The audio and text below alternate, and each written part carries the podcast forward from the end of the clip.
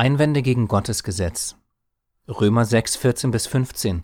Was bedeutet unter Gnade und unter Gesetz?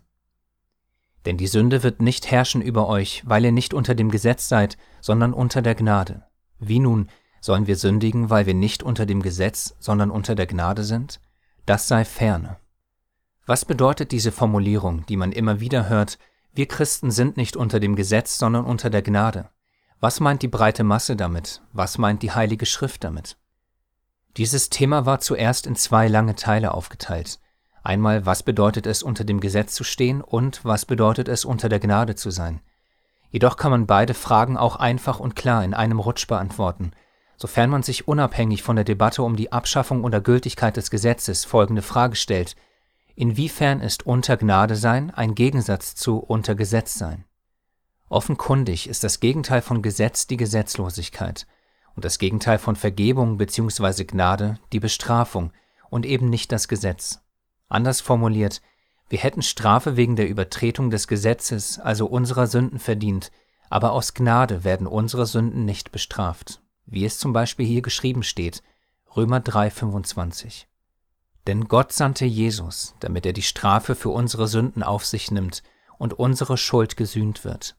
Wir sind gerecht vor Gott, wenn wir glauben, dass Jesus sein Blut für uns vergossen und sein Leben für uns geopfert hat.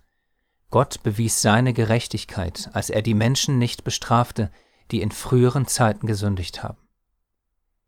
Wenn Gnade also die Nichtbestrafung unserer Sünden ist, was ist dann das Gegenteil davon? Naja, ganz einfach, die Bestrafung unserer Sünden. Was wiederum ist Sünde? 1. Johannes 3, 4. Jeder, der die Sünde tut, der tut auch die Gesetzlosigkeit, und die Sünde ist die Gesetzlosigkeit. Was wiederum ist das Ergebnis, der Lohn der Sünde? Römer 6,23. Denn der Lohn der Sünde ist der Tod, aber die Gnadengabe Gottes ist das ewige Leben in Christus Jesus, unserem Herrn. Hier in Römer 6,23 sehen wir einen typischen Paulus-Gegensatz.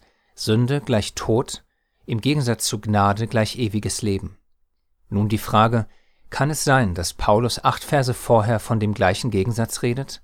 Ist es möglich, dass diese Verse in ihrem Zusammenhang betrachtet von folgendem reden?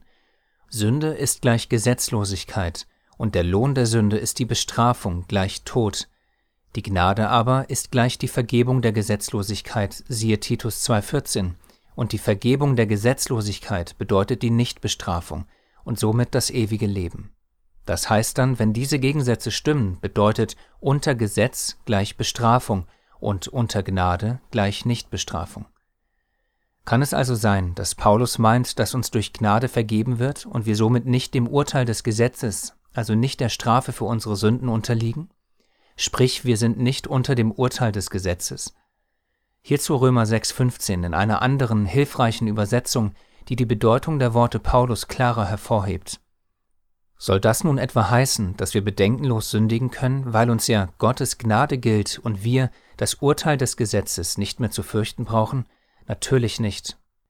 Die Hoffnung für alle, die mehr in unserer heutigen Sprache und leicht verständlich übersetzt, bringt diese Stelle auf den Punkt. Gottes Gnade befreit uns nicht vom Gesetz, sondern von dem Urteil des Gesetzes. Das sind zwei völlig unterschiedliche Dinge. Zwei Veranschaulichungen dazu. Sollten diese Verse aus Römer 6 wirklich besagen, dass nicht nur das Urteil des Gesetzes, also die Strafe, sondern auch das Gesetz selbst seine Gültigkeit verloren hat, wäre es wie ein Kind, das die Gebote der Eltern nicht hält und dafür nicht bestraft wird. Im übertragenen Sinne zu Römer 6, 14 bis 15 würden die Eltern also aus ihrer Barmherzigkeit, Gnade und Liebe nicht nur die Strafe gegenüber dem Kind erlassen, sondern gleich ihre ganzen Gebote, Richtlinien und Anordnungen abschaffen. Kurz und knapp formuliert, Kind baut Mist, Kind verdient Strafe, Kind wird begnadigt, Kind muss als Ergebnis dieser Gnade die aus Liebe und Fürsorge gegebenen Gebote, Richtlinien und Anordnungen der Eltern nicht mehr befolgen. Würde das Sinn ergeben? Natürlich nicht. Aber wenn Römer 6, 14 bis 15 tatsächlich das Gesetz Gottes als abgeschafft lehren würde, würde es genau das besagen. Wir müssen jetzt, weil wir unter Gnade sind, die aus Liebe und Fürsorge gegebenen Gebote, Richtlinien und Anordnungen Gottes nicht mehr befolgen.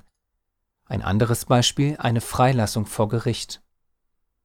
Ein Richter spricht nach genauer Überprüfung jemanden anhand mildernder Umstände frei.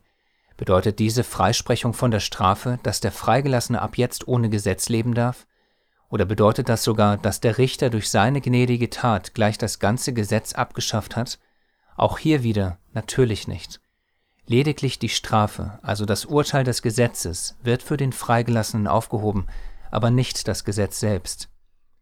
In beiden Fällen könnte man nun, um die rhetorische Frage des Paulus, wie nun sollen wir sündigen, abschließend anzuwenden, fragen, sollen die Person, das Kind und derjenige vor Gericht von nun an, weil sie begnadigt wurden, frei von den Geboten, Richtlinien und Anordnungen der Eltern bzw. des Staates leben? Natürlich nicht. Noch einmal der Vers. Soll das nun etwa heißen, dass wir bedenkenlos sündigen können, weil uns ja Gottes Gnade gilt und wir das Urteil des Gesetzes nicht mehr zu fürchten brauchen? Natürlich nicht. Nicht unter dem Gesetz bedeutet also, dass wir durch das Werk unseres Erlösers von der Strafe, also dem Urteil des Gesetzes, befreit wurden.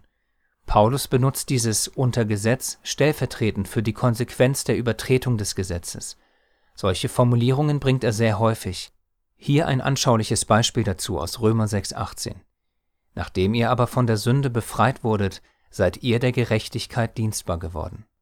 Jeder weiß, dass wir nicht von der Sünde an sich befreit wurden, denn offensichtlich können wir noch sündigen, sondern wir sind durch Christus von der Konsequenz der Sünde, also der Strafe befreit worden. Das heißt, von der Sünde befreit ist gleich von der Strafe der Sünde befreit. Exakt genauso wie mit seiner Formulierung nicht unter Gesetz ist gleich nicht unter dem Urteil des Gesetzes. Also bleibt für einen jeden von uns, wie für das Kind und den Freigelassenen, die Frage offen, wenn wir von der Übertretung des Gesetzes, also der Sünde befreit wurden, Sollen wir dann weiter sündigen, also weiter das Gesetz übertreten? Oder wie es Paulus formulierte, was wollen wir nun sagen? Sollen wir in der Sünde verharren, damit das Maß der Gnade voll werde?